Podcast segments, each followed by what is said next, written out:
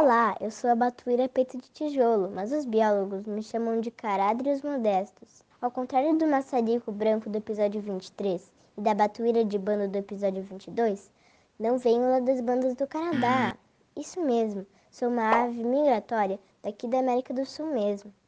Apareço por aqui, no litoral gaúcho, entre o outono e o inverno. Venho lá do extremo sul da América do Sul, da região da Patagônia. Sou um pouquinho maior do que a batuíra de bando, mas tenho a mesma estratégia de busca e captura do alimento. Confere lá no episódio das aves limícolas. Acho as presas através da visão e me alimento no extrato mais superficial da zona úmida da praia, capturando invertebrados com meu bico rígido. Sou relativamente rara no litoral gaúcho, quando comparado aos maçariquinhos migratórios e outras espécies de batuíras. Então, se você me avistar na beira da praia, não perde a chance de me fotografar.